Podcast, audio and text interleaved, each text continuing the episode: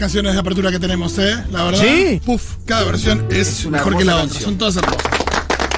Gracias, Diego, por los aplausos para Eruca Sativa. Bueno, eh, hoy vamos a hablar de libros en nuestra apertura. En realidad no hablar de libros que leímos, que nos gustan, recomendar, ese tipo de cosas, no. Sino que vamos a hablar de libros que nos gustaría escribir.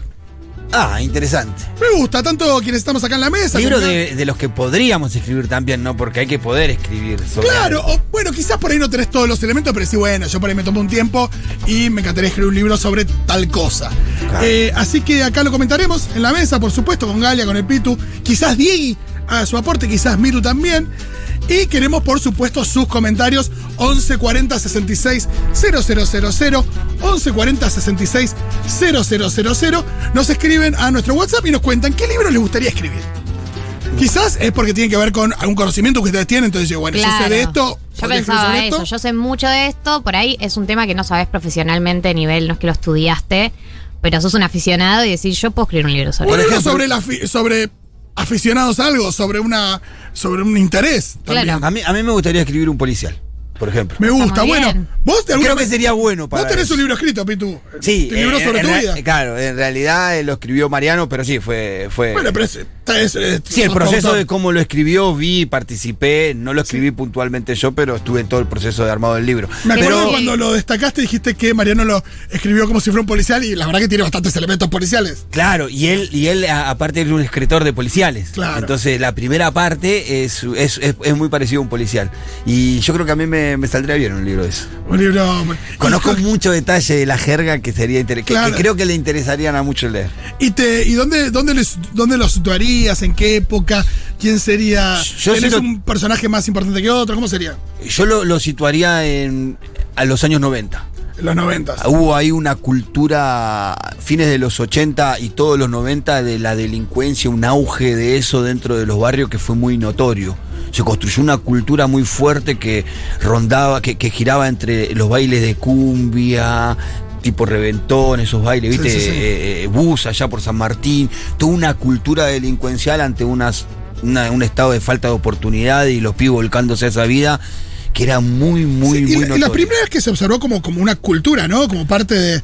bueno, que- de ahí salen las, las bandas, eh, los pibes chorro, por Claro, ejemplo. antes ¿no? la cumbia- villera, ¿no? Eso, antes la cumbia era, era la música tropical, era Claro. Alcides, Adrián y los Negros, Claro. Tenía la otro Pantera. sentido, la Era- letra. Y sí, le decían música tropical, ni siquiera le decían cumbia ni hablar de cumbia villera. Sí, hablaba más de amor, de desencuentro, de desamores, ¿no? La sí, sí, no había, no había temática social. Después Kira ahí en los 90 empieza a aparecer este, este emergente que es la cumbia villera, ¿no? Y con un vocabulario más dentro de la cultura delincuencial que se venía desarrollando en los barrios. Pueden escuchar qué tema y quién. eh, ayer hablamos de podcast, el podcast que hizo para Futurock eh, Agustín Genoni, que cuenta como el crecimiento de eh, esto, de la cumbia, la música tropical, eh, la cumbia villera. eh, y creo que, que una expresión actual de la cumbia villera viene a ser lo que viene haciendo elegante ese grupo. No, no sé cómo es el género musical, pero creo que eso va desembocando hacia ahí. Cumbia 420 para los negros, Claro. Perfecto. Entonces, y bueno, y tendrías un protagonista joven, más grande, un Sí, solo sí, protagonista, ten- no un grupete. ¿no? Tendría algunos protagonistas, uno primario y algunos secundarios, y la edad tendría que ser de esos protagonistas entre 16 y 25 años. Pito, yo ya quiero que escribas esto. Sí. Hablemos con Fede. No sé si Fede está escuchando, pero con Fede, Leila Gamba y demás, pero eh, queremos eso. No solo que reedites tu libro en ediciones Futurock, Sí. sino que también eh, lances tu primera novela de ficción, eh, una novela policial. Yo, yendo, pero ¿sabes cómo? bueno, me, me animaría, ¿eh? Me Hermoso, animaría. no, totalmente, Tendría que ayudarme. Yo me animaría porque soy cara dura, ¿viste? Me animo No, a estar delante de un micrófono sin haber ahí- estudiado nada. Y me, No, me animaría a te- escribir también. Ya lo sabemos, te queda clarísimo. Vos te expresás de una manera que, que poco, que mucho nos encantaría. Sí, la verdad que sí. Tenés Así una que, claridad. Totalmente, esa claridad trasladada y también que uno imagina una, una novela, pero con mucho, también con mucho trasfondo, Sí, con mucho contenido. Sí, claro. Eh, nada, también imaginaría esto de la, meterse en el personaje, en- Dios, de nuevo, sin las cosas simplificadas, con la complejidad que merece, eh, con grises. Sí, no sería liviana, sería profunda. Policial profundo sería. Me Porque gusta. hay temas que, que realmente no se pueden tocar livianamente y no se pueden descontextualizar, ¿no? Claro, genial. ¿Bogali? ¿Yo sobre qué podría escribir un libro? Eh, a mí me gustaría escribir un libro tipo kit de supervivencia, onda eh, obras artísticas que me rescataron en momentos difíciles. ¡Qué lindo! Y una para cada momento anímico. Claro, O sea, haría una como especie de consultorio emocional, Claro, pero con, tipo con- para angustia, eh, desesperanza, ruptura de corazón. Uy, me encanta Nunca una positiva, ¿viste? ¿Y en qué Alegría. formato? Puede ser cualquier formato, digo. Puede Yo ser una peli, puede ser música. Puede ser música, puede ser un poema, puede ser, no sé, como un... Yo eh, creo que el arte es muy... mm, en el- hay algo de la sensibilidad del arte que, que te, que te acompaña en momentos difíciles, ¿viste? La, en la música Sí, la música. mucho. a- a- en mi caso, la música. Claro, la música uno lo siente mucho con las letras, Claro. eh, pero yo lo extiendo a todos y a mí me ayudó a, a- a pasar momentos Sí, pero también hay escenas de escenas de películas Escenas que de películas Sí, también, a las que, que- vuelvo. Hay escenas Hay a las cuales yo no puedo pasar sin llorar. Hay preguntas existenciales que, eh, perdón, pero eh, hubo películas de Woody Allen que me ayudaron a transitar Preguntas existenciales que yo tenía sobre la vida. Sin duda, sin Eh, duda. ¿Cuáles películas, por ejemplo? Y hay una que me gusta a mí mucho que es Crímenes y Pecados. Para mí es la de las mejores, top 3 Woody Allen. Eh, es de las mejores. Para la gente que le gusta Match Point, tiren Claro. la, la basura y vean Crímenes y Pecados. Exacto, es la versión, la Es- mejor versión. Match Point es una especie de versión berreta de Crímenes y Pecados, eh, más superficial, Totalmente. más. Sí, total. No, que a ponerle en Crímenes y Pecados aprendo por primera vez, a reaprendo por primera vez, pero como que me, me doy cuenta que es un poco también el- eh, parte del mensaje de la película de que eh, no existe la justicia. Sí. eh, la justicia que se equilibra sola, digamos que hay gente mala que le pasan cosas buenas y hay gente buena que le pasan cosas malas y por ahí nunca se equilibra, como uno tiene la sensación, ¿no? De que tipo, Claro. este chabón en algún momento va a pagar. Sí. Y no, No. y no necesariamente, y como que hay algo, ¿no? De, de- de hacerse con esa idea de decir, bueno, eh, hay gente que tipo por ahí es una maldad y después sigue adelante la vida. Eh, esas cosas, eh, nada, eh, como que en, esa- en ese tipo de preguntas existenciales y de como que te caiga una ficha. Claro, no hay un equilibrio, si no tendríamos un mundo mucho mejor. Sí, Claro. pero Recién viste que hay gente de- que cree, tipo en el cree, karma, sí, Carmen. Recién habla. Sí, que todo te vuelve. Es una película muy atea. Sí, en ese lamentablemente sentido, no, a la- ¿viste? no siempre a la gente buena le pasan cosas buenas, ni a No. la gente mala le, cos- le pasan cosas malas. Sí. Totalmente. Eh, recién hablas de esto de este kit de supervivencia, una especie de consultorio. Acá hicimos consultorios. Gaby Borrelli hacía uno literario hermoso. Yo después le pedí permiso e hice el mío cinematográfico. De la gente me contaba sus dolencias, yo recomendaba pelis. La Sí. joda es que a veces, ¿Cuál? frente a una dolencia, Sí. Vos decís, bueno, te puedo tratar de inyectar un poco de energía para el otro lado. Claro. O que te, o, o que, o que te- algo que te lleve hasta el fondo, que. O profundizar o intentar salir. O, reflexionar acerca de eso. Porque decir, bueno, estoy atravesando un momento de no sé qué. Entonces decir, bueno, ¿necesitas profundizar eso o no? O te, te- Bueno. hay, que, hay que tender un brazo. Para mí re depende de la persona, ¿viste? Claro. Que hay, hay personas que eligen, que necesitan ir un poco más abajo, como dice la canción de Cerati, eh, Sí. Pones canciones tristes para sentirte mejor. Eh, y hay gente que necesita como pum para arriba. Yo soy full profundizar, o sea, a mí dame pozo y vamos pozo, Claro. todo pozo. Pero depende de la persona. Perfecto, bueno, genial. Eh, así que un libro de kit de supervivencia me encanta con eh, diferentes nada, obras Sí. y demás. En general, me- me- algo que viene del arte para recomendar en determinadas circunstancias. Yo, bueno, yo escribí un libro de cine, me Sí, gusta claro. mucho. Sí, claro, está buenísimo. Eh, Fraude El más fraude más hermoso. hermoso. Eh, la verdad que, que me gusta cómo quedó. Y de ahí me surgen un par de cositas. Una, me encantaría seguir escribiendo sobre cine, por supuesto, es lo que más me gusta. Después, hay un par de capítulos donde me pongo. donde lo puse un poquito más, como empiezo a narrar un poquito más como. sobre todo al principio, no sé, esto de yo de niño.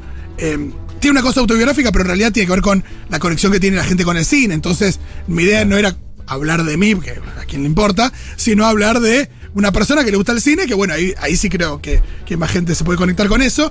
Y hay un, relato ahí de un niño yendo al videoclub y demás, y escribiendo el videoclub y, metiéndome un poco en, la vida de ese niño, eh, que me parece que digo, ay, me gustó cómo quedó escrito y me encantaría hacer una, especie de historia de una persona bien asociada que vaya de la mano con, con el cine. Es muy lindo eso. Poder eh, narrar eso en forma de ficción me costaría un huevo porque nada, nunca escribí ficción, qué sé yo. Y eh, otra cosa que, sobre la que me gustaría escribir, no para dar consejo ni sé mucho, pero sí desde la experiencia y sí desde la vivencia, algo sobre paternidad también Sí, porque... Fito es capo en eso, ¿no? no, sí, no, no por decilo, eso, sino porque... No, sino porque... Yo me hubiera reflejo gustado mucho leer... vos. En serio, me, Mira. me digo, Fito hace esto, todo. ¿Viste cómo.? Sos citado como figura de autoridad. Sí, No. no. hablo con Débora. eh, No, sé que Fito el otro día contaba esto, el otro, la relación con los hijos. Hablo con mi hijo, porque yo ya no tengo chicos chicos, pero mis hijos los tienen y mi otro hijo va a tener y me gustaría que sea un padre como vos, Fito. Ay, ¿qué Ay, estás diciendo? De verdad, de verdad. No, lo digo por, no lo digo por eso ni, ni poniéndome en un lugar para nada, sino que cuando eso, uno atraviesa la paternidad, es algo absolutamente. Y libros sobre maternidad está lleno. Sí. Lleno, lleno, lleno de todo tipo. Todos. Y sobre paternidad, hay, bueno, por supuesto hay novelas, hay películas, hay libros, pero no sé si en general nu- nunca vi algún libro de algún chabón que, nada, que se le haya encontrado y que haya dicho, che, ¿Qué onda esto? esto es lo que te pasa y tratar de, de transmitir eso sin consejos, sino como una especie de, no, no advertencia, Solo, pero... solo el capítulo de que empezaste a dormir con tu pibe y todo eso ya garpa todo el libro. Obvio, sí, bueno, pero por ahí es eso, lo que vos decís es como que alguien que cuente su experiencia y por ahí no es advertencia, pero sí como, bueno, a mí me pasó esto, Sí, y- y- te vas a encontrar con esto. Y partiendo de la base de que, de que corres muy de atrás respecto de el rol que ocupa, eh, nada, en una relación, siempre estamos, ahí me pongo, si querés, binario y demás, pero eh, pensando en una madre, un padre, un hijo, eh, esto de que uno el chabón automáticamente corre de atrás porque hay mil razones por las que sí, que no solo son culturales, sino también son eh. Sí. físicas sí, respecto sí. de que, bueno, el, el- Está en El una panza y no de la, la panza otra. en líneas generales, Toma eh, una teta, digo, la no persona la gestante es, es una madre. Y, Oye, se eh, desprende forma literalmente parte del Claro. cuerpo. En un caso buen de las tiempo- personas que gestan, es, sos una, una parte del cuerpo de la. Sí, de la ahí ya hay una relación de la que el hombre no participa. No, y está esto de la exogestación, esto de que se continúa gestando, pero eh, fuera del cuerpo de la persona gestante, con lo cual, claramente ahí, y, y culturalmente también, corres de atrás porque nunca, probablemente nunca llegues a eh, la dedicación que, que se pone. No, pero está muy bueno el Y libro. es esto, es Hagámoslo esto de también. ¿eh? hacerse cargo de eso, hacerse cargo de que por más progre, eh, no sé, eh, aliade, Deconstruide. deconstruide, qué sé yo, que siempre vas a caer, que siempre estás en esa y que hay que hacerse cargo de eso y ta- ta- también laburarlo, sin tampoco ser demasiado leccionador, sino contar un poco la Tampoco te experiencia. podés estar eh, latigando todo el tiempo. ¿Y a quién mismo. elegirías para preguntarle, eh, qué opinas de esto? A ver. Para que lo mire. Para que lo mire y te diga, voy bien, voy mal. Buena Oh, difícil, no, ahí laburás con un editor, pero respecto de la Del temática. tema, de la temática, Respecto de la temática no lo sé, tendría que pensarlo, la verdad que no lo sé. ¿Tenés referentes de padres? No, no, no. Pero sí tantearía con chabones que fueron padres a ver si, si les toca una fibra o si no, chabones que van a ser padres que sienten. Por ahí iría más por ese lado, por el lado de si te toca o no te toca una fibra. Lo Eh, testearía en territorio. Y ahí, no, Exacto. no, está bien. Me Exacto. parece Sí. perfecto. Bueno, acá, Fito, te dicen que existe el libro que vos estás Mira, pidiendo. Seguramente, por supuesto. Pero el de. Fito va a ser mejor. Se llama Cachorro y eh, la bajada es Breve Tratado de Filosofía Paterna. Eh, y la tapa se ve muy bien. Listo, obvio que lo voy a leer, hermoso. Agustín Valle, eh, buenísimo.